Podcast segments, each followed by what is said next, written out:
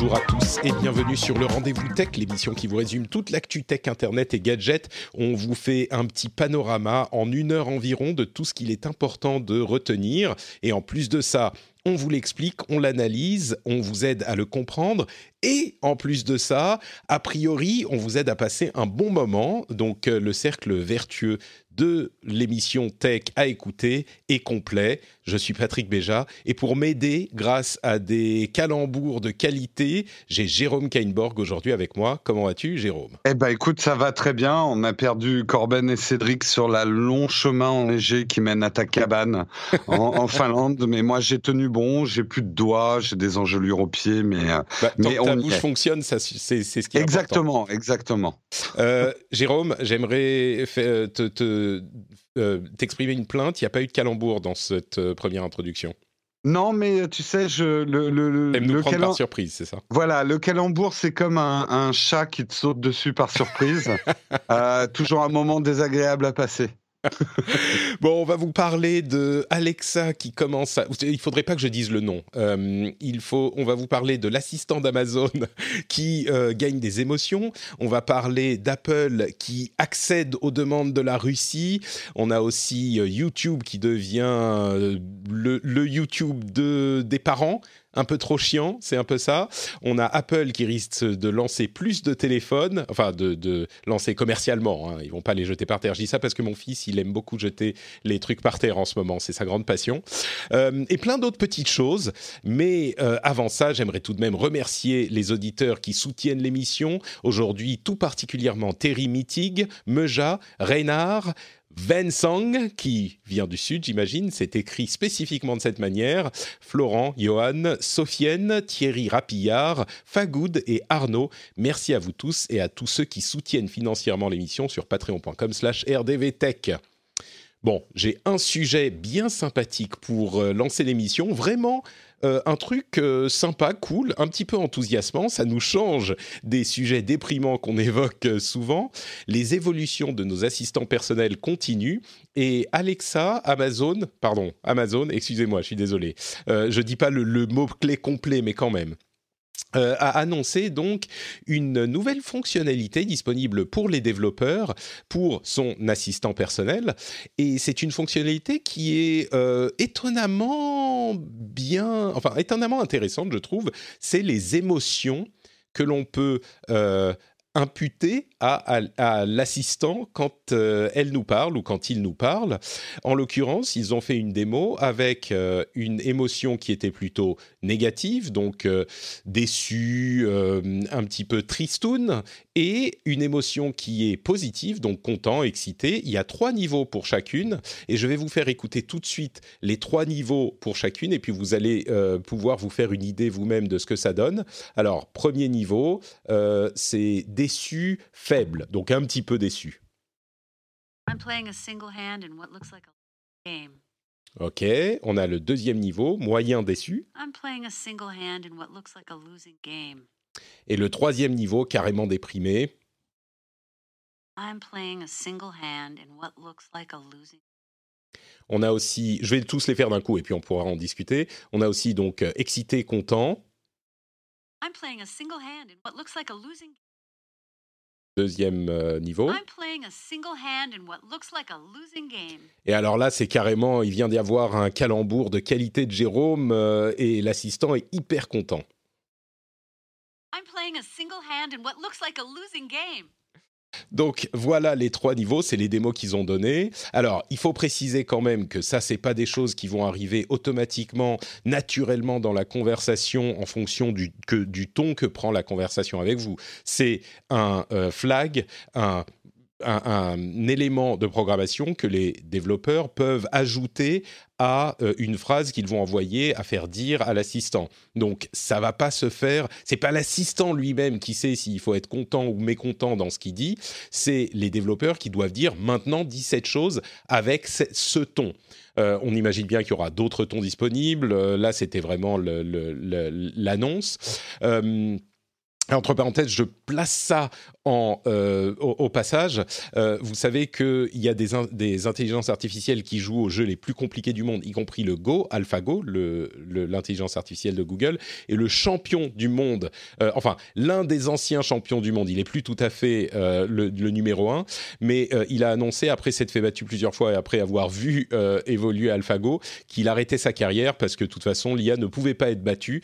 Donc maintenant, si AlphaGo peut parler, eh ben, il pourra parler de manière un petit peu triste quand il nous dit Ah, je suis désolé, j'ai encore gagné pour la quatrième fois en nous battant tous. Euh, donc voilà, deux, news un petit peu en parallèle sur l'intelligence artificielle, mais je pense que les tons, les émotions euh, sont les, les, plus importantes. Euh, ça te semble convaincant ou pas tellement, Jérôme? Bah, c'est intéressant parce que ça va rendre les, les dialogues euh, avec l'illusion d'une personnalité. Après, ça va devenir intéressant slash effrayant euh, le jour où on pourra euh, et ça devrait pas être si compliqué que ça, mais donner des sautes d'humeur à son assistant. Il y a des jours où, par exemple, par rapport à ton utilisation de l'assistant, moins tu l'utilises, plus il est déprimé. Euh, plus tu l'utilises, plus il est content. Tu vois, le côté Tamagotchi euh, des, des, assistants personnels, c'est certainement des territoires dangereux hein, d'un certain côté, parce que là, on, on, est, on est carrément dans des, des, des films d'anticipation comme on en a vu il n'y a pas si longtemps, Her par exemple, j'y pense tout de suite, euh, où il va y avoir des véritables, en tout cas, simulations d'émotions qui peuvent être liées à notre comportement. Euh, moi, tu vois, y a, y a je, je, raconte une anecdote sur ma vie. Je présente donc une émission tous les matins et je fais exprès de laisser mes deux assistantes personnelles connectées. Euh, donc, euh, j'ai euh, celle de, de, de, de, Google qui est à ma droite et sur ma montre, j'ai euh, celle d'Apple. Et régulièrement pendant l'émission, je les déclenche sans faire exprès. Ça donne des, des, ça donne des réactions comiques, mais parfois, mais ça hurlé de rire. Hein. Elles sont complètement à côté de la plaque. Et tu vois, euh, au début, je les insultais un peu. Je, même je les insulte parfois quand elles me coupent, euh, elles me coupent la parole et tout. Je leur dis mais t'es complètement débile, ma pauvre. Et puis en faisant un autre article sur justement le traitement des robots, je me disais mais si je leur parle mal, euh, en fait, elles devraient commencer à me répondre mal. Euh, si tu traites mal ton assistant, il devrait être en capacité de te dire ouais connard c'est bon t'as vu comme tu me parles euh, je vais pas te rendre service non plus quoi mais tu sais qu'il y a une vraie question qui se pose à ce à ce propos et que des chercheurs et des sociologues se posent c'est est-ce qu'il faut euh, imputer des émotions aux machines, euh, aux intelligences artificielles, puisque c'est comme ça que souvent les machines s'expriment pour nous. Et d'une part, parce que euh, est-ce qu'il faut qu'on les traite de manière humaine, parce que ça nous entraîne à les traiter de manière humaine. Et il y a même un paramètre, je crois, avec l'assistant d'Amazon uniquement, qui nous permet d'activer le mode politesse, surtout pour les enfants, pour leur apprendre à dire euh, merci ou s'il mmh. te plaît. Ou...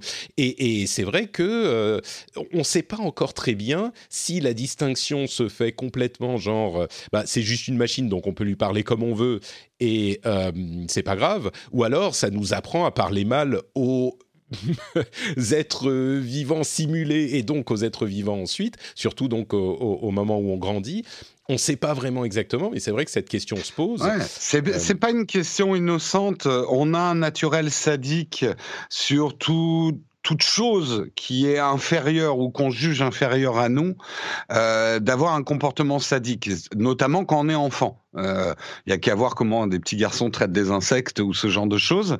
Euh, et c'est encore pire quand il s'agit d'une machine parce que il euh, y a ce côté bah, euh, objet inanimé, avez-vous une âme? Voilà, on ne respecte pas et on l'a vu. Les premiers robots qui se baladent ont souvent eu des comportements de gens qui deviennent violents, qui les abîment, qui les donc il y a probablement une éducation à commencer dès aujourd'hui pour peu que l'avenir de notre société ça soit de, de, de, vivre en harmonie avec des intelligences artificielles, des robots, etc. Euh, ouais, il va falloir bien les traiter, ne serait-ce que pour des ah, questions de, de, de, matériel. Oui, alors c'est effectivement s'il y a un dégât aux propriétés du property damage, c'est une chose, mais je vais prendre le contre-pied un petit peu pour le principe, mais c'est des machines et il faut pas justement que euh, le, le besoin d'empathie soit mal placé et qu'on se mette à bien traiter les machines parce que c'est des outils euh, jusqu'à preuve du contraire mine de rien comme euh, tu l'as bien expliqué aussi c'est des simulations et dans le cas des intelligences artificielles qu'on utilise aujourd'hui, je trouve que même le terme d'intelligence artificielle est un peu usurpé. C'est des hmm. scripts, des scripts complexes certes, mais si on leur dit pas ce qu'il faut dire quand on pose telle question, ils savent pas quoi répondre. Donc on est, c'est pas parce qu'ils ont euh, une voix qui semble un petit peu naturelle. La voix est dix fois plus euh, naturelle que ne l'est l'intelligence vraiment derrière. Donc c'est une sorte de mascarade. Et, oui, mais... du coup, euh, ouais. Oui, mais justement, enfin, là, tu t'adresses au mec qui dit merci aux machines carte bleue. Hein, donc euh, déjà, c'est euh, c'est véridique. Hein. J'ai déjà remercié des machines à carte bleue. Non, mais justement, j'extrapole un petit peu. Euh, pourquoi on devrait les traiter mal? Pourquoi on ne devrait pas être poli? Tu vois, on peut se poser la question. Parce que justement, peut-être que parce que euh, c'est que des machines, mais en même temps, on nous apprend. Oui, mais on nous apprend depuis qu'on est enfant à respecter les objets aussi. Euh, non, mais il y a une différence. Encore une fois, on va pas casser les choses parce que c'est une chose qui a de la valeur, mais une valeur euh, parfois des trucs émotionnels, mais c'est pas le cas dans, dans, dans, ce dont on parle là. Pourquoi est-ce qu'il faut les, les traiter comme des machines? La réponse est simple, c'est que si à un moment il faut faire un choix euh, entre quelqu'un et une machine, eh ben il faut pas se tromper de choix. Une machine reste une machine, tu vois. non, non, mais je suis d'accord. Euh, là, on arrive dans les films de SF où on va non, risque de s'attacher, mais c'est même pas forcément dans le cadre de la science-fiction, Jérôme. Il peut y avoir, par exemple, euh, le, le, problème de l'illusion de la d'un compa compagnon. si on pousse un tout petit peu ces intelligences artificielles, il faut les garder à leur place parce que ça remplace pas le le contact humain, tu vois. C'est, on est un petit peu dans la science-fiction, mais je suis d'accord, mais euh, finalement, il faut revenir au progrès de notre civilisation euh, par rapport à tout ce que ce qu'on considère inférieur en intelligence, en émotion, etc. Euh, ouais, comment, mais les animaux, comment expliquer Attends, mais les animaux, ils ont des vraies émotions, c'est pas pareil comment expliquer à un enfant Ouais, mais prenons un insecte, euh, vraiment le plus con. Enfin, tu peux pas dire décemment à un enfant qu'il faut respecter la nature ou même un brin d'herbe. Un brin d'herbe n'a pas d'émotion, mais il faut le respecter. Je dis pas qu'il faut dire merci aux arbres, mais quelque part. Moi aussi, quand même. Euh, mais tu pourrais, on pourrait. Mais tu, tu, vois ce que je veux dire? Bon, j'extrapole je, je, un peu loin, mais quelque part, on doit du respect euh, même aux choses que nous, nous jugeons inférieures à nous bah, Je dirais que c'est là le problème. C'est que là, mm. on est vraiment en train de parler de script. Si un jour, il y a quelque chose qui s'approche un petit peu plus d'une intelligence artificielle, peut-être qu'on pourra se reposer la question. Mais aujourd'hui, si cette question de la politesse ou de la gentillesse se pose, c'est uniquement pour ce qu'elle apprend aux, euh, aux, enfants, je crois, et peut-être la manière dont ça nous affecte nous. C'est pas pour la machine qu'on va devoir bien la traiter. Un jour peut-être, peut-être qu'il y aura quelque chose de plus proche d'une de, certaine euh, intelligence simulée. Mais aujourd'hui, encore une fois, on est en train de parler de script et de quelque chose d'éminemment mécanique. Euh, c'est comme être gentil avec sa voiture. Oui, il faut être gentil avec sa voiture. Il y a des gens qui aiment bien leur voiture, mais enfin, bon, on parle quand même d'une machine. On est conscient qu'il s'agit d'une machine. Et c'est là que la frontière se posera peut-être un jour. Mais euh, non, mais je suis d'accord. Mais mais euh, et c'est là où je reviens sur notre penchant sadique et notre penchant méchant. Si euh, parce que c'est une machine. Oh, tu vas voir, les gens vont vite s'amuser. Moi, le premier, à insulter nos assistants. Moi, je les insulte tout le temps. Je, lui dis, mais tu comprends rien, ma pauvre, t'es complètement conne. Oui, mais tu machin. sachant que c'est un truc qui a pas d'émotion, justement, parce que tu sais que c'est un script. Oui, mais ce que je veux dire, c'est que ça crée aussi une dissonance. Euh, tu, imagine, tu, justement, tu as un enfant, tu parles mal à ta voiture intelligente, euh, machin, et à côté, tu essayes de lui apprendre à être respectueux ah bah, des choses et des gens. Justement, c'est pour ça. En fait, je, hmm. crois que les questions se posent bien, et c'est les questions ont déjà commencé à se poser quand on euh, est en présence d'enfants et comment les enfants vont parler à ces machines, et, et donc les questions se posent bien, et je crois que les questions se poseront vraiment le jour où elles devront se poser. Pour le moment, on n'y est pas encore. Tu vois, les questions de les, sentiments et les émotions de ces machines elles-mêmes, je crois qu'aujourd'hui, il est clair qu'elles ne se posent pas encore. Mais. Bon. Ouais, enfin, sachant que tous ces assistants personnels nous écoutent avec des gens derrière, finalement, on s'adresse à des vrais gens. Hein. Euh. C'est pas faux, c'est pas faux. Il faut rester euh, poli avec ceux qui nous espionnent. Mais donc, tout ça pour dire que, euh, pour moi, c'est effectivement une avancée dans cette mascarade, dans cette simulation, qui est importante. C'est tout bête et on n'y avait pas forcément pensé, mais le fait d'avoir des tons différents avec des émotions différentes qui passent dans la voix, ça fait avancer de manière significative cette simulation, ce qui me déçoit un petit peu, c'est que euh, c'est pas quelque chose qui est entièrement intégré à une euh, un, truc qui gère les niveaux euh, des mm. différentes émotions. On n'y est pas encore en tout cas. C'est vraiment les développeurs qui doivent dire à tel moment tu dis telle phrase de telle manière. Donc bon, c'est quelque chose qui va continuer à évoluer. Euh, parlons un petit peu d'Apple et de la manière dont ils ont euh, accédé aux demandes de la Russie. C'est dans Apple Maps, en fait. Euh, il s'agit comme quoi la tech. Je dis souvent que la tech est extrêmement importante et que ça touche à tout et que ça a des conséquences partout. Et ben là, c'est un exemple encore. c'est le même problème que ce qui aurait pu se poser avec des cartes qu'on aurait eues dans nos livres d'histoire ou vendues dans des magasins. c'est la manière dont Apple présente la Euh, sur les cartes et la différence entre la manière elle est présentée sur les cartes en Russie, les cartes russes, et euh, dans le reste du monde. En l'occurrence, la Russie a exigé qu'Apple, sur le territoire russe, présente la Crimée comme faisant partie du territoire russe. Dans le reste du monde, euh, la Crimée est une sorte d'entité indépendante qui n'est ni en Russie ni en Ukraine, euh, en tout cas sur Apple Maps. je crois que Google avait déjà accédé à cette demande il y a quelques mois, donc c'est pas Apple ne sont pas les premiers à le faire. Alors, comme je le disais, c'est un problème qui se pose euh, bah, qui s'est posé de tout temps, ces disputes territoriales. Je suis sûr que euh, les mêmes questions se posent avec Taïwan, notamment avec la Chine. D'ailleurs, l'emoji euh, du mm. drapeau taïwanais n'est plus disponible sur le territoire chinois, sur les appareils Apple, etc., etc. Là où c'est différent, c'est que ces, grandes sociétés tech ont les mains partout en fait. Ils, ont des, des, ils touchent tellement de domaines qu'ils sont responsables de toutes ces choses-là. J'ajoute deux petites news rapides. Euh, en Chine, puisqu'on parle des pays, euh, on va dire, qui respectent un petit peu moins les libertés que les autres, euh, tout acheteur de carte SIM devra désormais avoir un scan de son visage en plus d'un, scan d'une carte d'identité. à partir d'il y a deux jours, ça a commencé. Donc en Chine, n'importe qui qui achète une carte SIM aura un scan de son visage associé. Euh, je vous laisse imaginer les conséquences.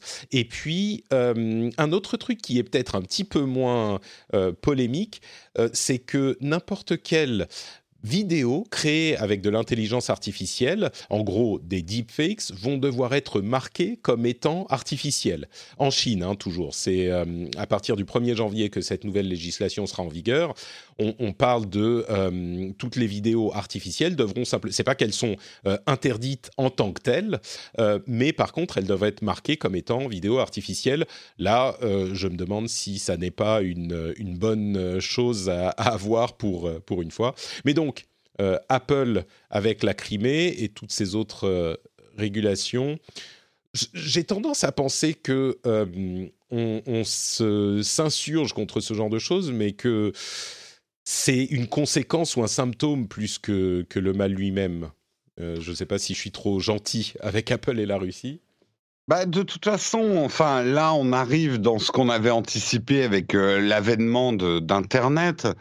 Euh, on, est, on est dans un monde qui, qui tend vers un monde sans frontières, avec des règles pour tous, mais la réalité, c'est qu'on est encore dans un monde euh, euh, sur Terre de répartition géographique, avec des frontières physiques, des États, des populations qui n'ont pas les mêmes règles. Et là, encore une fois, notamment avec la Crimée, euh, euh, c'est typiquement ce genre de truc qui me fait dire, mais euh, faut vraiment qu'on ait un gouvernement mondial. Alors je sais que il va falloir une, une intervention d'extraterrestres pour arriver à un gouvernement mondial, mais euh, pour qu'on se rapproche. Bah, tu vois ton mouet, parce que je sais que j'ai souvent ce débat, les gens me disent mais ça arrivera jamais. En même temps, je pense que tu prenais un, un mec de Bretagne euh, il, y a, y a, y a 200 ans et tu disais euh, bientôt on va se, tu vas être regroupé avec euh, les Normands d'à côté et dans, tout, dans une entité qui va s'appeler la France. Je pense quand même que la civilisation tend dans notre instinct grégaire vers des regroupements de plus en plus grands. Euh, et je pense que les pays sont loin de disparaître, mais que probablement l'avènement du monde connecté, avec d'ailleurs ses défauts et ses qualités, est à une autre avancée de la civilisation vers un instinct grégaire encore plus grand. Euh, le seul truc, c'est qu'on est encore euh, à une période qui est pas encore prête pour ça, quoi. Oui, tu t'éloignes un peu du sujet quand même. Euh, ça serait bien bah, d'avoir. Oui et non, parce que aujourd'hui, quand Apple, Tim Cook est obligé de préciser, bah oui, on fait du business en Russie, on vend des produits en Russie, donc on est obligé de suivre la loi russe. Et la loi russe, c'est que si tu as une carte, euh, la Crimée doit être en Russie. Euh, en gros, c'est aussi simple que ça. C'est pour ça que Apple a obéi à la Russie. Ah complètement, oui. Voilà. Donc en fait, c'est ce que je dis, c'est qu'on arrive dans, dans ces, ces euh, collisions bizarroïdes hmm. euh, d'un monde sans frontières confronté à un monde avec frontières. Ouais, je suis d'accord. Mais du coup, est-ce que cette solution d'afficher les cartes, euh, parce que on revient à la question des questions qui se sont posées avec la Chine, avec la responsabilité de certaines sociétés, on l'a vu avec Blizzard notamment il y a hmm. quelques temps de, de, juger les agissements de certains pays. En l'occurrence, euh, la Crimée a été clairement envahie par la Russie, euh, même s'ils le nient et que, enfin bon, ils ont envoyé des, des troupes euh, en, Russie après avoir en, en, Ukraine, oui, en Crimée.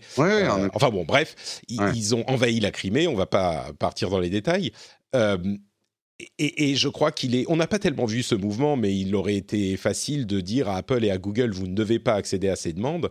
Je crois que malheureusement, euh, les... c'est pour ça que je dis on parle plus d'un d'un symptôme que du mal. Euh, si il faut reprocher quelque chose, c'est reprocher à la Russie d'avoir envahi la, la Crimée et pas forcément directement. Oui, c'est pas idéal que, que, Apple et Google fassent ces changements de cartes dans le pays, mais c'est un, c'est un détail de toute cette histoire. Et d'ailleurs, on a des, euh, des sanctions qui n'ont pas fait grand-chose, malheureusement, mais il y a eu une réponse internationale à ça. Donc. Euh, bon. non, mais c'est compliqué pour ces sociétés. C'est aussi un petit peu quand même de leur faute. Certaines sociétés se sont mis à agir comme des États et à intervenir dans des questions géopolitiques. Euh, moi, le truc qui m'a toujours fait euh, euh, réfléchir, c'est de voir ces grandes sociétés qui vont voir le pape, qui maintenant s'occupent de la conquête spatiale. Quelque part, ces grandes sociétés tiennent des rôles d'État. Donc, je suis d'accord avec toi. Quelque part, le problème est un problème d'État. C'est la Russie qui a envahi la Crimée, c'est pas Apple. Et Apple doit se soumettre aux règles d'un pays, sinon il peut plus faire de commerce dans ce pays-là. Mais d'un autre côté, côté, euh, les sociétés, ces grosses sociétés, ces GAFA, ont commencé à prendre des rôles de pays aussi. Donc, euh, je dirais que c'est un peu l'arroseur arrosé.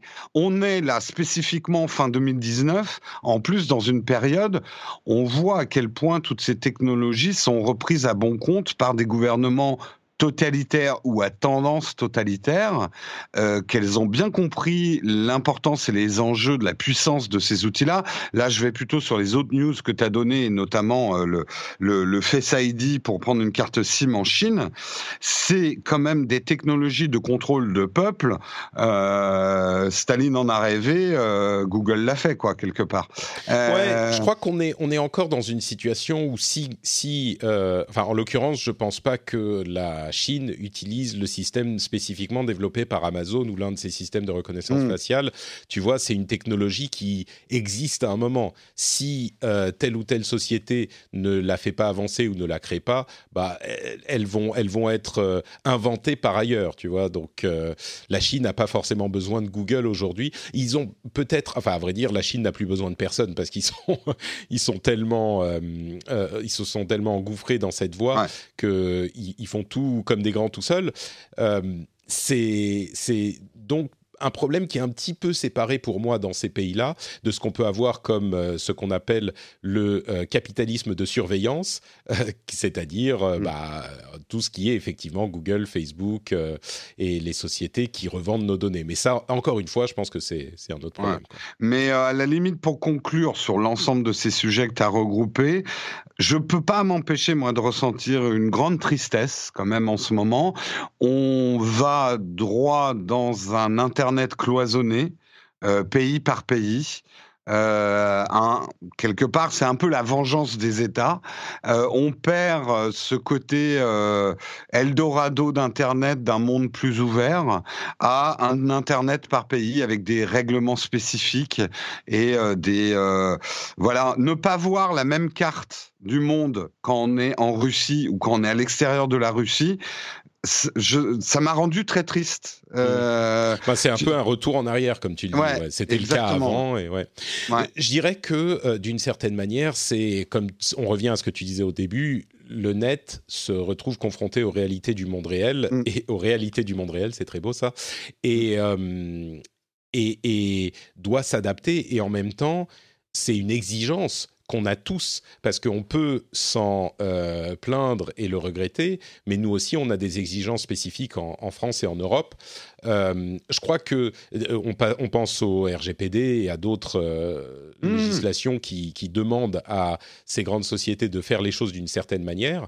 je crois que d'une manière générale, hormis le, la Chine, la la, Corée du Nord, bon, c'est encore un autre problème, mais la Russie et quelques pays qui sont particulièrement euh, sévères, voire totalitaires, je crois qu'on a quand même des variations du même Internet. Tu vois, il y a des règles un petit peu différentes euh, en, Europe, aux États-Unis. Peut-être que c'est le début d'un embranchement qui se forme, mais on peut quand même dire qu'on a le même Internet avec quelques petits aménagements. Donc, je ne suis pas complètement pessimiste sur la chose encore. Euh, un autre truc sur lequel on était particulièrement pessimiste pendant les années qui viennent de s'écouler, c'est l'influence qu'ont eu les euh, fermes à trolls sur, euh, les, sur Twitter et les réseaux sociaux euh, pour les élections, notamment les élections américaines de 2016. Et il y a eu une étude spécifique qui a été faite sur le,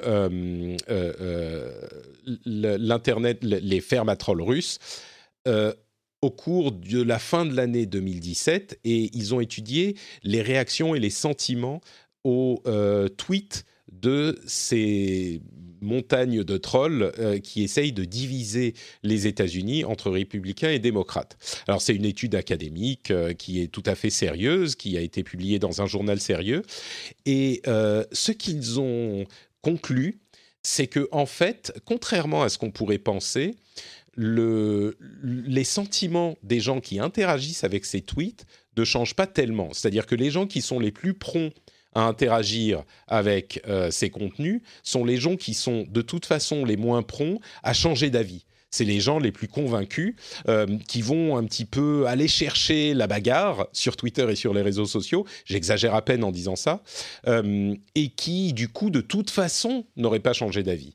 Les autres sont un petit peu moins, enfin, ils laissent passer les choses euh, sans forcément interagir avec. Alors, il n'étudie pas dans cette, euh, dans cette étude, il n'étudie pas l'effet que peut avoir la confusion et le chaos euh, causés par euh, ces avalanches d'informations contradictoires souvent et ces engueulades permanentes. Il est possible que ça pousse certains à se dire bon, de toute façon c'est la merde, on comprend rien, rien à foutre, je vais faire autre chose.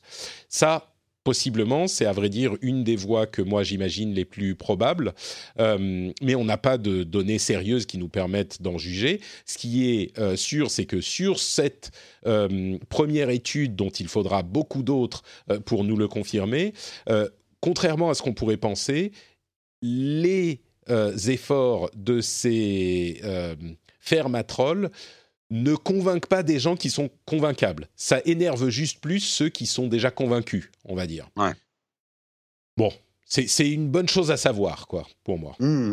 Non, non, mais c'est intéressant euh, qu'on étudie quand même ces, ces phénomènes, surtout euh, aujourd'hui, quoi, parce que les conséquences sont parfois, euh, enfin, ce qui se passe, moi, c'est la réflexion que je me fais souvent, c'est on oscille entre l'exagération et la minimisation. Euh, je pense que des études comme ça, réelles sur les vrais effets des choses, euh, permettent de rétablir aussi un petit peu euh, les vérités de ce qui se passe vraiment. quoi. c'est ça. Et c'est pour ça qu'on en a besoin vraiment de ces études. L'auteur d'ailleurs, Chris Bale, précise bien que c'est une première étude, les résultats sont préliminaires, il faut vraiment plus de sujets de recherche académique sur ces sujets pour qu'on puisse vraiment les comprendre. Donc, euh, ne pas non plus prendre ces conclusions-là comme euh, étant avérées.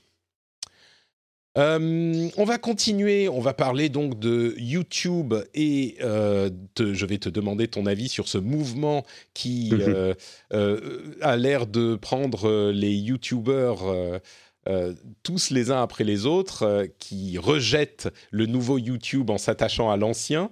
On va en parler. Avant ça, je voudrais quand même dire un petit mot sur, et je vais laisser cette partie pour les patriotes aussi, parce que je veux parler d'une réaction que j'ai eue et que euh, enfin que d'un commentaire que j'ai lu, d'une réaction que j'ai eue et de vos réactions à vous. Et je voudrais vous remercier, en fait, tous, que vous soyez patriotes ou non.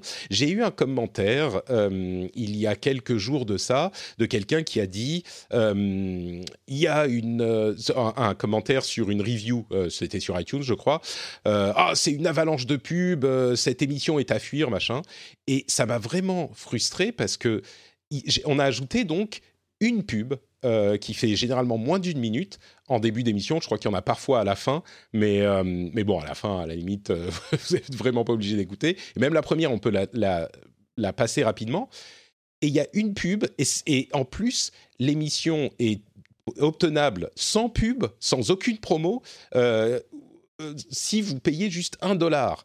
Et une personne comme ça qui vient me dire euh, ah il y a trop de pubs ah y a, y a c'est à fuir machin pour une minute enfin l'émission fait généralement une heure un petit peu plus il y a au total même si on inclut les, les discussions sur euh, Patreon il y a je sais pas peut-être trois minutes de pub quatre minutes max max et encore. Et, euh, et donc ça m'a vraiment mis un coup comme on en discutait sur Twitter avec toi Jérôme le mm quand on voit un commentaire négatif, il suffit qu'on soit ah, un ça petit peut te bouffer ta journée, ça te plombe. Hmm. Et, je le sais en plus, mais il n'empêche, ça m'a un peu plombé. Donc je suis allé, mais c'est pas ça qui est important. Ce qui est important, c'est que je suis allé sur Twitter. J'ai dit ah euh, frustration, euh, voilà, mais qu'est-ce qu'ils veulent euh, Donc ils veulent pas payer, ils veulent pas de pub. comment est-ce qu'on vit du coup s'il faut suivre cet avis? Et évidemment, la réaction a été attendue. C'était plein de gens qui m'ont dit oui, mais tu sais, c'est une, il y aura toujours des trolls et surtout il y a eu plein de gens qui m'ont dit des choses super gentilles, qui m'ont amené la, majorité silencieuse en fait est sortie de son silence quand ils ont vu que j'en avais besoin. Il y a même des patriotes qui ont pris le temps d'aller sur Patreon pour m'envoyer des messages privés, ce qui m'a vraiment fait chaud au cœur. Et donc, je voudrais juste dire à tous ces gens qui apprécient l'émission et qui le montrent, et que parfois, quand on est un petit peu euh, mal luné, on ne voit pas, euh, je voudrais vraiment vous remercier parce que c'est un truc qui, on est souvent euh, un petit peu dans le noir et on avance, on ne sait pas trop ce que les gens pensent et, ce qu'ils disent. Enfin, mais en fait, oui, on, voit tous les commentaires, on voit tous les remerciements.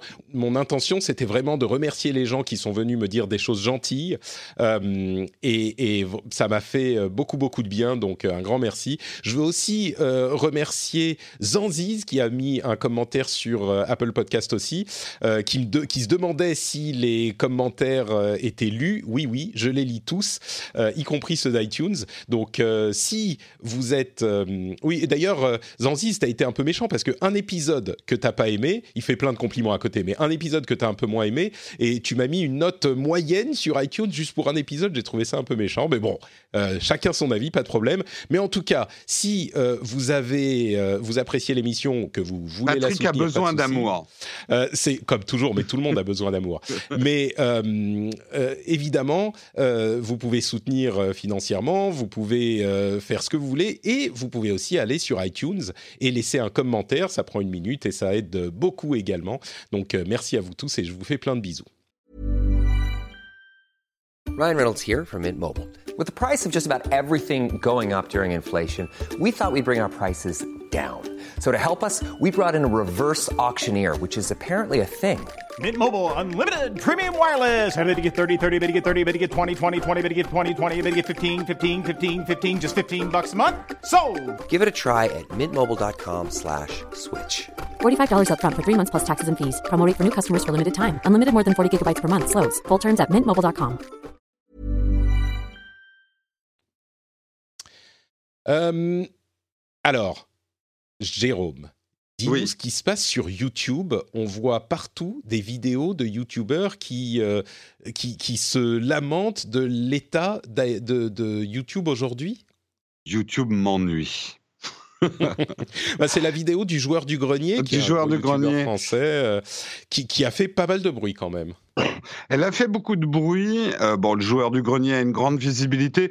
Quelque part, c'est des choses qu'on se dit entre youtubeurs depuis un ou deux ans. Hein. Donc, c'est pas non plus un phénomène nouveau.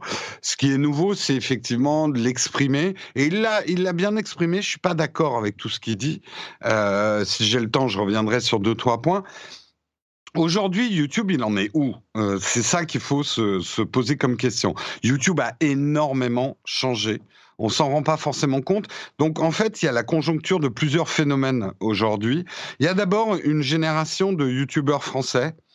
euh, qu'on va pas qualifier de pionniers parce qu'il y a eu des pionniers avant, mais on va dire euh, que ça soit joueur du grenier, que ça soit Cyprien, que ça soit Norman, tous les youtubeurs, on va dire euh, installés sur la place aujourd'hui, ont connu une époque euh, un peu bénie où finalement il n'y avait pas tant de chaînes Bah, ils que étaient un ça. peu seuls. hein. Voilà, il n'y avait pas tant de chaînes que ça. Les gens étaient avides de contenu YouTube parce qu'il y avait un côté nouveauté. Euh, C'était un nouveau média qui, qui presque définissait une génération. Ah, je regarde plus la télé, je regarde YouTube. Et euh, moi, je sais, mon petit neveu qui maintenant n'est plus très petit justement, euh, il il connaissait tous les noms des youtubeurs, même ceux qui regardaient pas.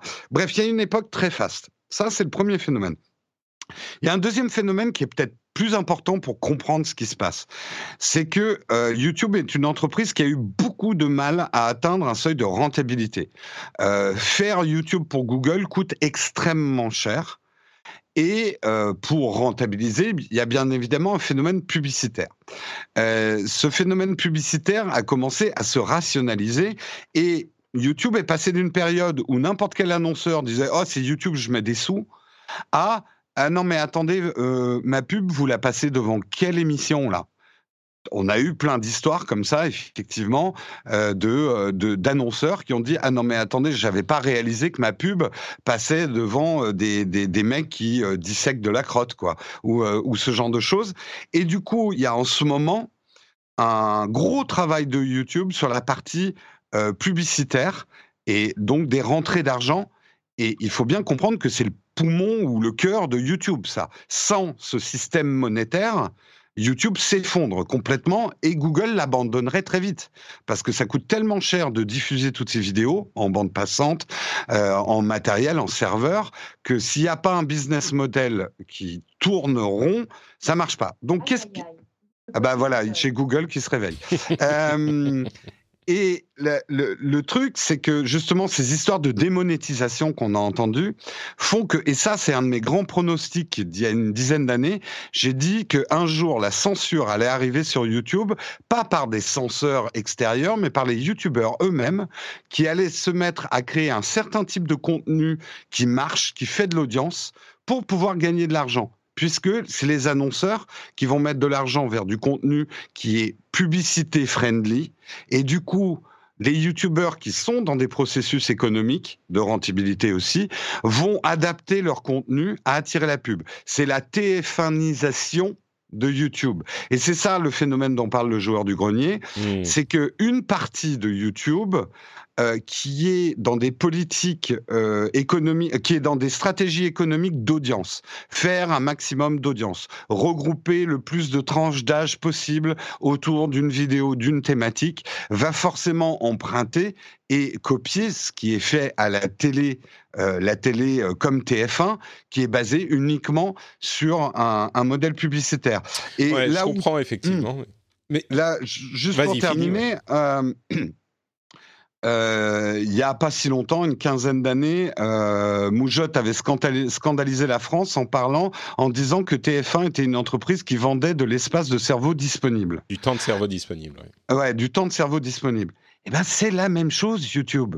C'est la même chose. On n'a rien changé finalement. Euh, c'est un média, en tout cas dans cette partie audience, faire un maximum d'audience. Pour faire un maximum d'audience et notamment divertissement parce que le joueur du grenier, il parle surtout du YouTube divertissement. Eh ben, on revient aux recettes, comme il le dit, d'Interville. On n'a jamais trouvé mieux pour regrouper la famille devant un contenu et que tout le monde aime de mettre une vachette, des gens dans l'eau, des nez de clown, un, un contenu Mmh. simple avec un peu de provoque, etc. Et ça marche. Et ça, les youtubeurs Ouais. n'ont rien inventé. Je, di- je dirais que tout ça est vrai, mais la grande différence, c'est que sur YouTube, on peut aussi faire le reste. Alors oui, il y a des pressions publicitaires qui font que, mais le joueur du grenier, il existe toujours, il fonctionne toujours très bien. Euh, Norman, pareil, euh, Cyprien, pareil, et ça me paraît un petit peu euh, à tendance accélérée, enfin à vitesse accélérée, question générationnelle, parce que si les, nouveaux font du plus consensuel. Euh, D'une part, les anciens, ils faisaient quand même euh, un petit peu plus consensuel que ce qu'on voyait au tout début, et c'est pour ça qu'ils ont marché. Je veux dire, Norman et Cyprien, c'est quand même pas les rois de la provoque non plus. Euh, c'est du, contenu pour enfants, et s'ils ont réussi, c'est parce que les enfants regardaient leurs vidéos en boucle. Donc, c'est un petit peu l'hôpital qui se fout de la charité, un petit peu. Et, et donc, comme je le disais, sur YouTube, il y a aussi plein de choses qui correspondent à ce qui, se, ce qui se faisait avant. Le fait qu'il y ait des nouvelles tendances ne fait pas forcément disparaître les anciennes. Là où Alors, il y avait hmm. de l'espace plus restreint euh, sur les chaînes de télé ou sur les ondes à la radio, et donc certains se sont, se sont fait pousser dehors par la force des choses. Je comprends qu'il y a un petit peu de ça parce que l'argent euh, disponible n'est pas infini et donc euh, il faut le distribuer à certains, mais c'est quand même beaucoup moins le cas que dans les anciens médias. Oui, alors là où tu sous-estimes peut-être un phénomène, c'est effectivement l'importance du business model d'une chaîne YouTube.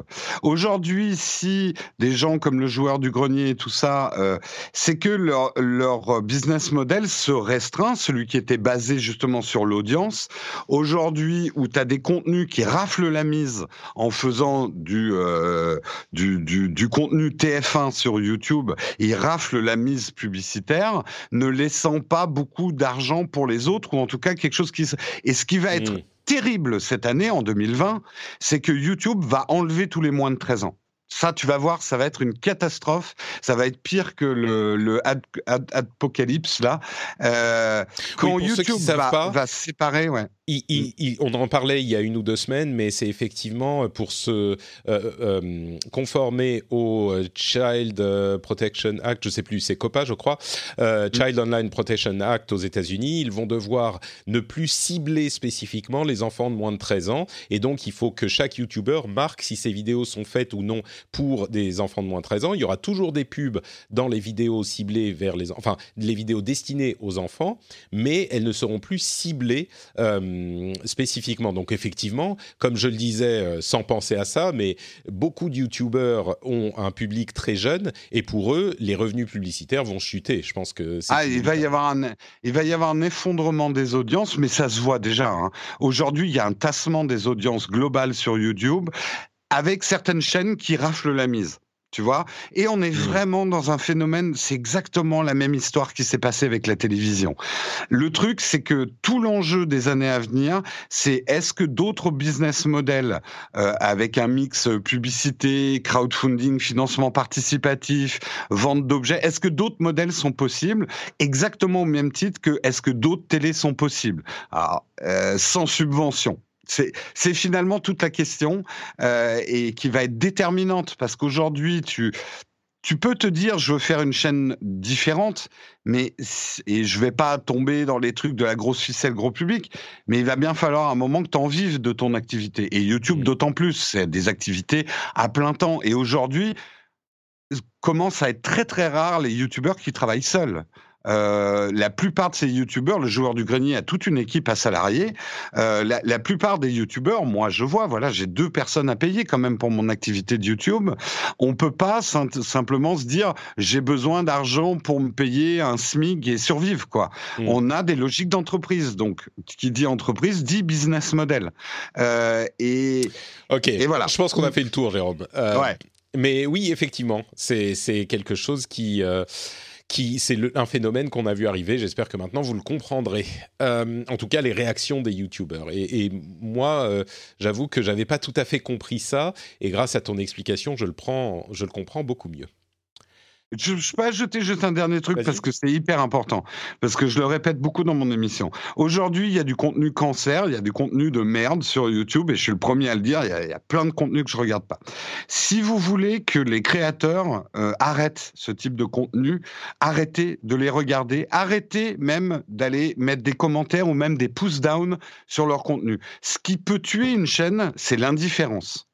Donc, euh, acte civil euh, euh, de, de vous qui consommez du contenu YouTube, s'il y a des chaînes que vous trouvez débiles, appauvrissantes, euh, que vous voulez sanctionner, éloignez-vous d'elles. Tu sais, Désabonnez-vous. on- ne regardez pas leur contenu. On peut dire ça autant qu'on veut, mais les auditeurs de, cette émission, d'une part, euh, sont des gens qui ne regardent que des chaînes YouTube de qualité, évidemment. Mm. Euh, mais c'est le même problème que pour euh, euh, la presse et les autres types de médias. Tu vois, il y a de la presse trash, il y a des médias trash, il y a des TF1, il y a des machins. Euh, on, peut en- on peut dire autant qu'on veut aux gens euh, Ah, mais il faut pas regarder. Euh, la politique du plus petit dénominateur commun a quand même un certain euh, succès parce que les gens euh, ont besoin de déconnecter leur cerveau, ont besoin de. de euh, Oui, ou puis il y en a- sont stupides, j'en sais rien. Ça se trouve, la population bah, du monde c'est- est idiote, c'est euh, le- c'est possible. Tous les le- gens qui n'écoutent pas le rendez-vous tech euh, ou qui regardent pas N- Euh, enfin bon. Ouais, mais euh, c'est le sketch de Blanche Gardin qui dit euh, J'ai des copains qui regardent des émissions débiles pour pouvoir dire qu'elles sont débiles. Mais on n'est pas des merdologues.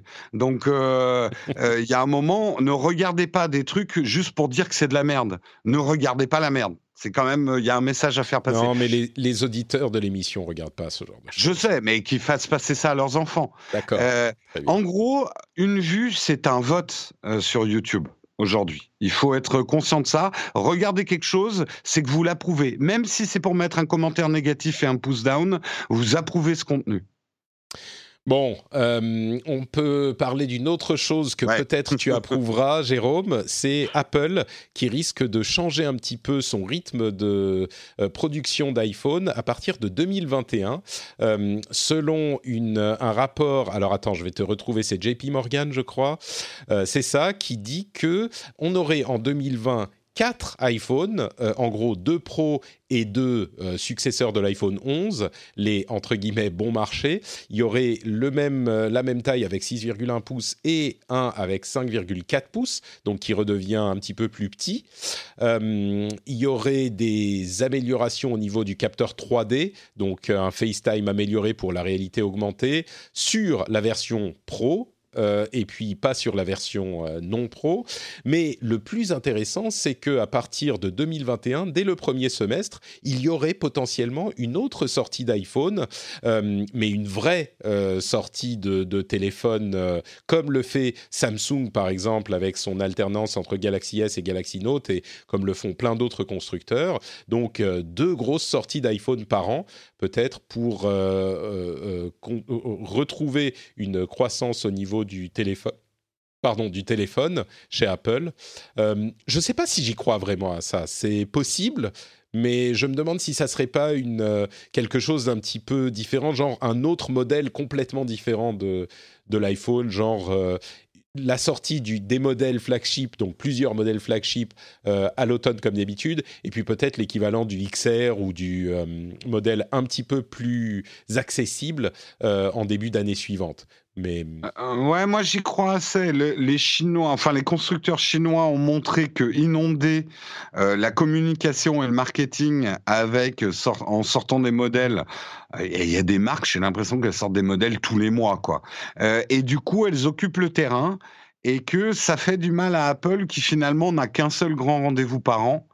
Euh, avec en plus une année sur deux, puisque euh, les gens se sont habitués euh, au cycle de, sortie Apple, qui était relativement simple, que moi je préfère hein, personnellement en, tant que consommateur.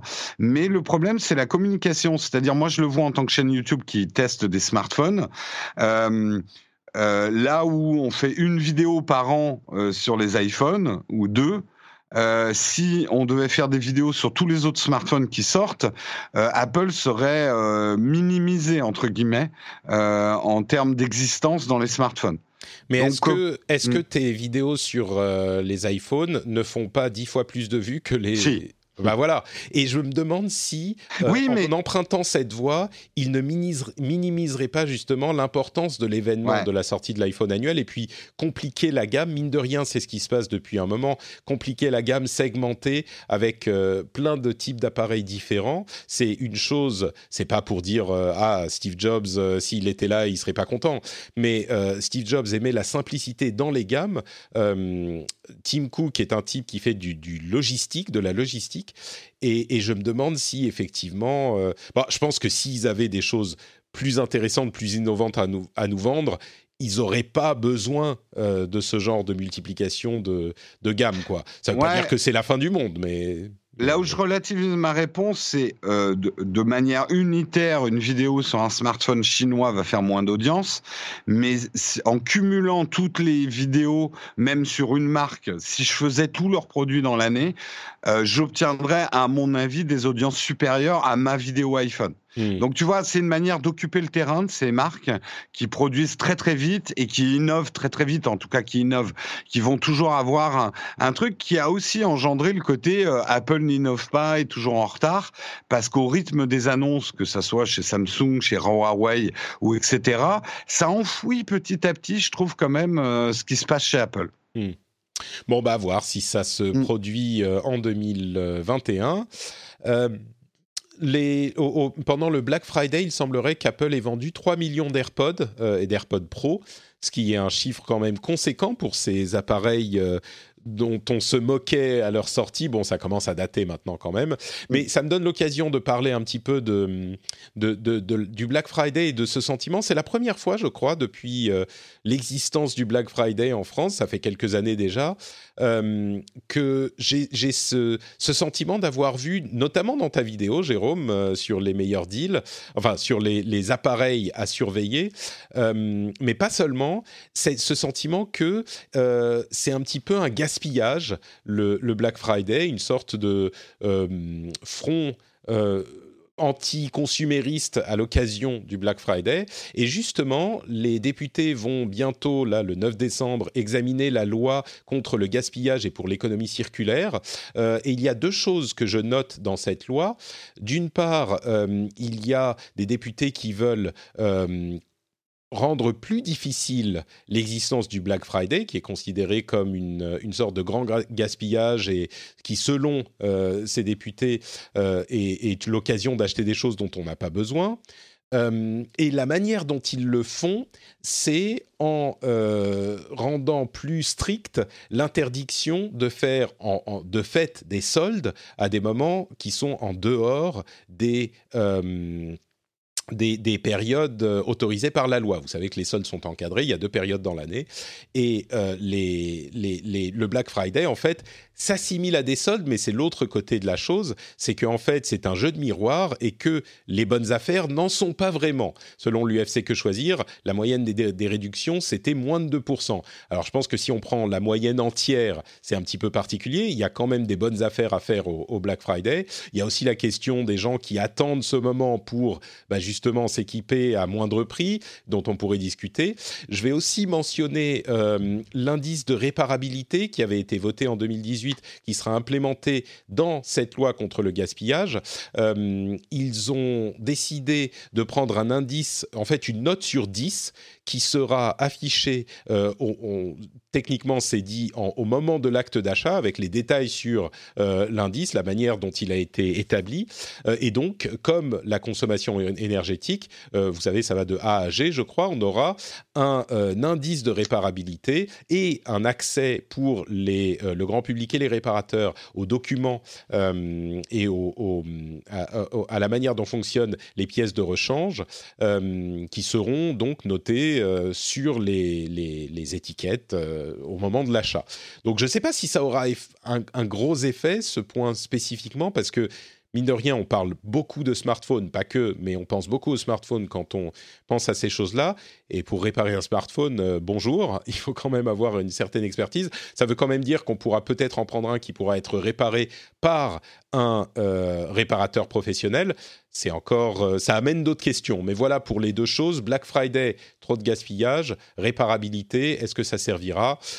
Je suis pas certain d'avoir les réponses à ces choses-là. Peut-être que Jérôme Lui, Bah écoute, le, le, euh, alors c'est encore un épiphénomène, hein, pour être honnête. Même ce mouvement anti-Black Friday, quand on voit les chiffres du Black Friday, on peut pas dire qu'il y a un mouvement mondial anti-Black Friday. non, on parle de la France je- spécifiquement. là. Ouais, je suis, je suis là où je suis plus nuancé, c'est que ce que j'ai trouvé dans ce côté anti-Black Friday, alors je vais pas me faire que des amis dans les commentaires, mais il y a un petit côté euh, bobo, et j'en suis un, euh, qui pense pas vraiment aux gens qui ont pas des bons niveaux de revenus et qui euh, voient quand même dans le Black Friday une bonne occasion de faire des cadeaux de Noël euh, sans- en se ruinant un peu moins. Et je suis d'accord que même si la moyenne générale des réductions euh, elle n'est pas immense dans le Black Friday parce que c'est pas vraiment des soldes. Sur des produits spécifiques, tu peux faire quand même de réelles économies. Euh, donc ouais. voilà, et c'est plutôt bien pour euh, pour pour certaines personnes, enfin qui n'ont pas les niveaux d'accessibilité aux produits. Donc c'est là où je suis un petit peu plus nuancé. Comme tu dis, moi dans ma vidéo, c'est peut-être la première année que je l'exprime, mais en fait ça fait deux trois vidéos. Euh, je l'ai fait aussi sur les vidéos d'iPhone cette année. Euh, ça- en fait, c'est un commentaire il y a quelques mois qui m'a fait réagir parce que je me voyais pas comme ça. Moi, j'avais un peu ce côté, mais c'était une illusion. Je me voyais un peu comme UFC que choisir, euh, que la fonction de ma chaîne, c'était aider les gens à, euh, acheter euh, un produit qui leur convenait, qui leur allait. Et en fait, quand je croise des gens maintenant dans le réel, j'ai deux catégories de gens. Les gens qui me disent j'ai acheté un produit grâce à toi, et les gens qui me disent j'ai acheté un produit à cause de toi. Et je me suis mis en tête que il faut que j'arrive, que les gens n'aient plus l'impression qu'ils aient acheté à cause de moi. Parce que ça veut dire, quelque part schématiquement, qu'ils n'ont pas acheté un produit dont ils avaient vraiment besoin. Tu vois ce que je veux dire? C'est, Ça paraît tout con, mais euh, je veux pas être une chaîne YouTube d'incitation à acheter des choses dont, dont on n'a pas besoin. Je veux être là pour apporter la bonne information à quelqu'un pour qu'il se dise ah j'ai besoin de ce produit, c'est le moment d'acheter, c'est le bon truc. Mais je veux pas euh, fourrer des objets dans la gorge des gens qui en auraient pas besoin. C'est marrant parce Euh. que c'est c'est une effectivement ça semble être la teneur euh, de ce que de ce que dit euh, je vais retrouver son nom du coup parce que je la mentionne euh, euh, euh, plein de fois c'est cette députée spécifiquement euh, Delphine Bateau voilà qui a euh, introduit cet amendement. Euh, j'ai l'impression, je sais pas si ça, se... moi j'ai pas, c'est pas l'impression que j'ai du tout en regardant autour de moi dans ma communauté. Peut-être que la communauté tech est un petit peu plus euh, euh, raisonnable. J'ai pas l'impression que les gens achètent des choses dont ils n'ont pas besoin. J'ai l'impression que euh, ils achètent des choses pour lesquelles ils attendent la bonne affaire, tu vois, et des choses dont ils ont euh, peut-être envie au moins, pas un truc qui va rester au placard. Donc euh, je sais pas si c'est une, une communauté particulière, quoi. Là où je suis d'accord, et je suis pas d'accord avec tout ce qu'elle dit, mais il y a, à mon avis, ce côté euh, Black Friday. Ouh là là, ouh là là, c'est les Black Friday, il faut que j'achète quelque chose. Tu Ouais. sais, c'est comme quand tu rentres dans un magasin en solde. Euh, oh là là, je- t'es sur Amazon ou un autre site qui fait le Black Friday, et t'es là, mais il faut pas que je rate le Black Friday. Tout le monde, les influenceurs, euh, tweetent des trucs et tout ça. Tout le monde me dit qu'il faut que je profite d'une bonne affaire, et merde, je trouve pas de bonne affaire. C'est là où tu risques d'acheter une merde euh, pour acheter un truc pour le Black Friday, quoi. Euh, et ça, je sais que je, personnellement, moi, vu que mon business model n'est pas forcément entièrement basé sur le fait que vous achetiez beaucoup de choses, mais plutôt mon business model, notamment contributeur, c'est que je vous amène des bons conseils, je sais que je vais orienter de plus en plus ma chaîne à dire achetez que si vous avez besoin. Et le Black Bah, Friday, voilà, c'est euh, n'achetez rien. Moi, j'ai acheté des câbles au Black Friday, tu vois. Ouais, bah moi j'ai rien acheté du tout, tu vois. Donc euh, Bon. j'ai j'ai effectivement, je, mais je suis quelqu'un de très sage, donc euh, peut-être que je suis un petit peu exceptionnel. Ah, si j'ai acheté un disque dur, tu vois, des trucs super sexy.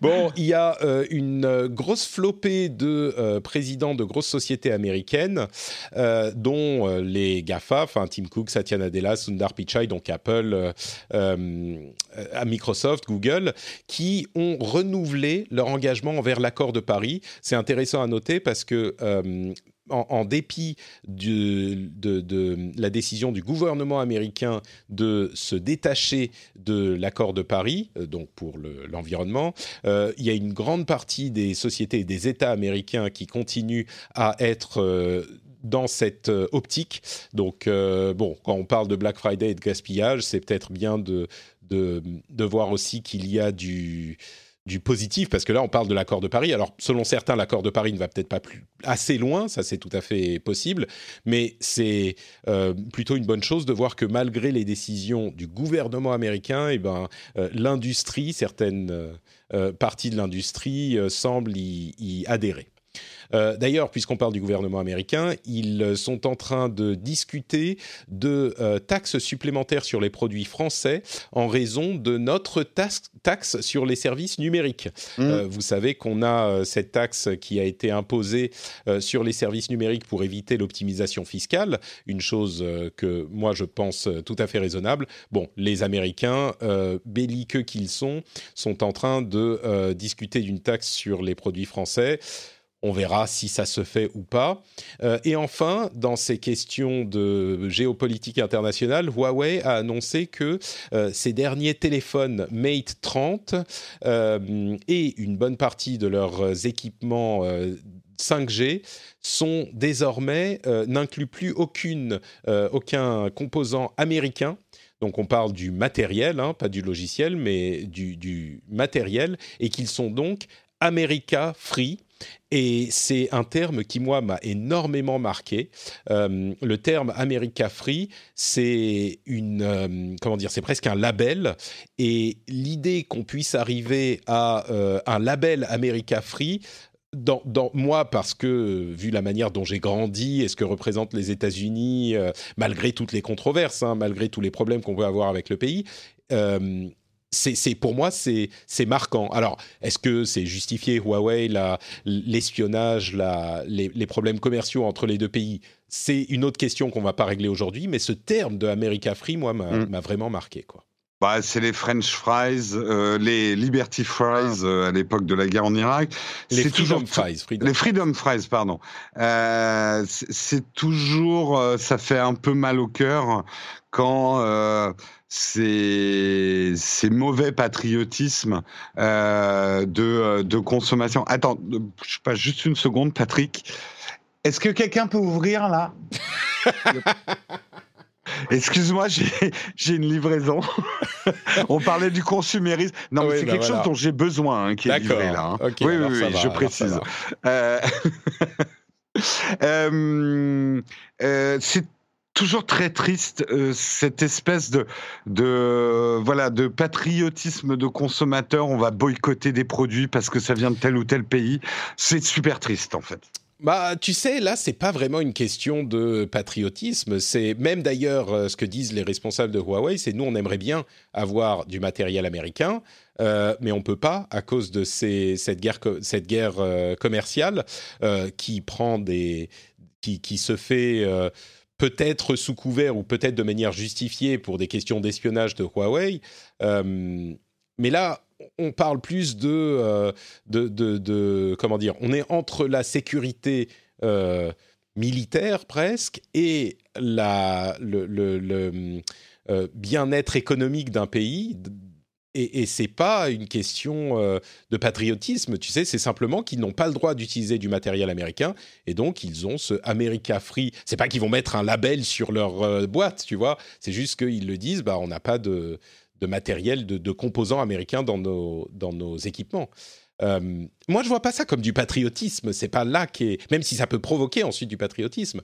Mais hum, oui, en fait, tu sais comme moi que les problèmes avec Huawei eh, viennent euh, du marché de la 5G, qui est un marché qui touche indirectement les consommateurs, et que quelque part, ce qui se passe avec les smartphones et les produits Huawei sont un effet de bord euh, d'une guerre économique euh, euh, plus globale. Et quand je parle de patriotisme économique, c'est qu'on en est là. Et les Chinois ont aussi, bon, leur intérêt de créer des mouvements justement parce qu'ils se sentent agressés dans cette guerre économique. Mais comme tu l'as dit, on va pas résoudre pour moi, il n'y a pas un méchant, un gentil dans ce, ce, ce conflit. Euh, mais c'est triste de voir que finalement, c'est les consommateurs qui sont euh, un peu pris euh, en otage euh, de conflits économiques, quoi. Hmm. S'il y, avait des bons téléphones made in France, est-ce que tu n'achèterais pas un téléphone made in France? C'est un problème complexe parce que il faudrait qu'ils Pardon, aient la- pardon, je voulais pas te lancer le. Non, non, mais euh, euh, ça dépendrait de leur prix, bien évidemment. On va pas être naïf, euh, même s'il y a des très bons téléphones français fabriqués en France avec euh, du, du, du poil de bic, du Larzac euh, certifié euh, OGM et tout. Si le produit il est dix fois plus cher qu'un autre smartphone, moi peut-être Ou même euh, 50% plus cher. ouais. ou 50% plus cher. Là encore, ça fait un clivage économique.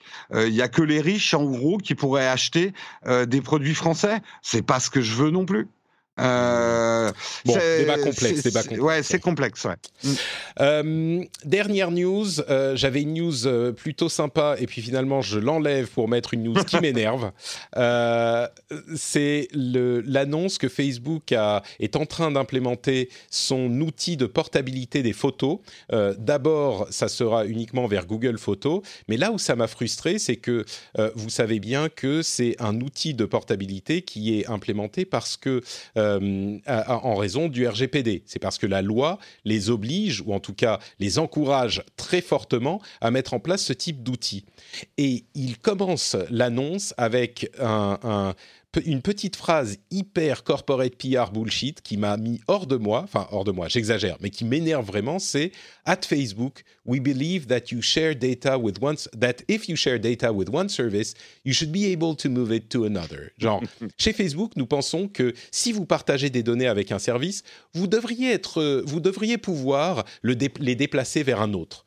Et il y a, mais enfin, je sais qu'on dit souvent, ah, euh, ils disent tous, euh, nous, euh, nous, nous avons à cœur votre vie privée quand ils euh, ouvrent leurs, euh, leurs annonces sur des trucs sur les changements des, des conditions d'utilisation, etc. Ce, y ce compris- qui en soit, Patrick, ce qui en soit avoir à cœur la vie privée, hein, jeu de mots. Ah, pas mal, pas mal, Ah, effectivement. Bon, ah. on aura eu un calembour moyen euh, dans, dans l'épisode, mais euh, mais il y a toujours un moyen de vaguement justifier la chose quand ils disent ce genre de choses. Là, c'est vraiment, mais on n'a évidemment jamais autorisé le transfert de données depuis notre euh, notre réseau, et au moment où euh, la loi nous y contraint, on implémente cet outil. Le fait de dire chez Facebook, nous pensons que vous devriez pouvoir euh, trimballer vos photos avec vous d'un service à l'autre. C'est évidemment que toutes les sociétés mentent. Toutes les sociétés font des arrangements avec la réalité. Toutes les... Mais là, on est à un tel niveau de... euh, c'est même, pas question, ah, c'est du bullshit marketing, c'est du machin. C'est un, tel niveau de, de c'est même pas de la mauvaise foi, c'est du, du, je sais pas, c'est du foutage de gueule, voilà. Ouais, c'est comme quand un pétrolier te fait une campagne pour l'environnement, quoi. Mais même là, si tu, si tu veux, le pétrolier, il va te faire une campagne pour l'environnement parce qu'il a donné euh, 0,3% de ses euh, revenus ou de ses bénéfices à euh, planter des arbres, euh, tu vois, dans, dans- en Amazon. Il y a au moins un- une vague euh, possible justification. Là, ou alors peut-être qu'ils disent maintenant, euh, depuis qu'il y a eu la loi, maintenant on croit que vous devriez pouvoir le faire. Ok, mais je sais pas, je sais pas pourquoi ça m'a tellement frappé. Et pourtant, Dieu sait que je suis le premier à mettre de l'eau dans mon vin quand des, quand on parle de société et de ce qu'ils font et des contraintes économiques et des contraintes. euh, tu vois, je suis pas du tout. euh, anti-capitalisme, anti... euh, même les GAFA, je les comprends plus que je ne les accuse. Mais là, ce truc spécifique, je ne sais pas pourquoi, ça m'a mis vraiment... euh, ça m'a mis dans une colère... euh, Ah Ouais, non, non, mais je, suis d'accord avec toi. Après, Facebook est dans un cauchemar de relations presse. Je sais pas si tu as vu une autre news ce matin que Facebook a créé des fiches pour ses employés oui, pour avec qu'ils le, puissent défendre Facebook au repas de Noël, tu vois. le liam Euh, euh, qui leur apprend... Ouais. euh, ouais, ouais, qui leur, apprend en les trucs euh, les trucs à positifs euh, en conversation, comment réagir aux attaques. Aujourd'hui, tout le monde attaque Facebook. Je crois que tu, tu croises même quelqu'un qui, qui, qui connaissait rien à Facebook il y a encore un an, va dire ah oui non mais Facebook c'est des salauds quoi. Ils sont tellement dans la merde au niveau PR. Moi j'en dis, je dis même qu'ils devraient abandonner le produit Facebook.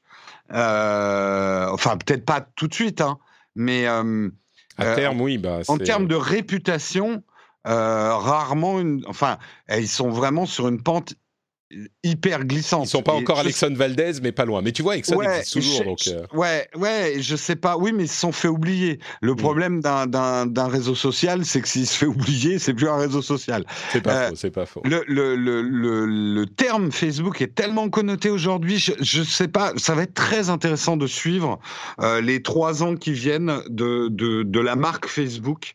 Qu'est-ce que ça devient? L'entreprise se porte bien, hein, mais la marque, euh, Ouais. waouh, c'est un cauchemar PR. Oui, hein. tu fais bien de rappeler que l'entreprise se porte bien parce qu'il continue à gagner plus d'argent. Donc, euh, Ah bah bien sûr. Bon, bah merci Jérôme de m'avoir accompagné dans ces news tech euh, de la semaine. Euh, on va se quitter là. Est-ce que tu peux nous dire où on peut te retrouver sur Internet Eh bien, vous pouvez me, me retrouver sur la chaîne YouTube Nowtech, N-O-W-T-E-C-H, et également tous les matins en live pour une petite euh, revue de presse euh, de la tech qui s'appelle maintenant le Mug, le Mug Nowtech, que vous retrouvez donc de 8h à 9h. Alors du lundi au jeudi, c'est sur la chaîne secondaire Nowtech Live et le vendredi, c'est sur la chaîne principale. On se rassemble tous pour le mug du vendredi de 9h, euh, de 8h à 9h. Super, merci beaucoup Jérôme. Pour ma part, c'est Note Patrick sur Twitter, Facebook et Instagram. Vous pouvez aussi retrouver euh, l'émission sur frenchspin.fr et vous pouvez euh, évidemment avoir d'autres émissions comme le Rendez-vous Jeu dans votre app de podcast ou euh, sur le site. Et si vous voulez soutenir l'émission, c'est sur patreon.com slash rdvtech. C'est rapide, c'est facile et ça aide énormément pour ce modèle hybride où on a le soutien participatif qui euh, aide la société à tenir debout parce que, comme on l'a vu dans l'émission, s'il n'y a que la pub, les choses euh, fonctionnent pas super bien. D'ailleurs, la pub représente une partie vraiment minime de, des revenus de la, de société. Donc, euh, merci de continuer le financement partici- participatif aussi. Euh, je précise d'ailleurs, euh, sort sur ma chaîne Nowtech une interview que Patrick m'a gentiment accordée il y a quelques temps euh, dans le cadre d'un Nowtech Coffee où justement je, je re-regardais ce matin avant de la publier. Tu parles beaucoup de ce, modèle mixte participatif pub que nous partageons et donc si vous voulez en savoir plus, ben, je vous invite à aller regarder cette vidéo. Magnifique, merci beaucoup Jérôme. Effectivement, elle sera disponible quand? Euh, Cette semaine. Cette semaine. Ok, bon, parfait. à un moment cette semaine. Voilà, Merci. exactement. Merci beaucoup Jérôme, merci beaucoup à tous et on vous dit à la semaine prochaine. Ciao ciao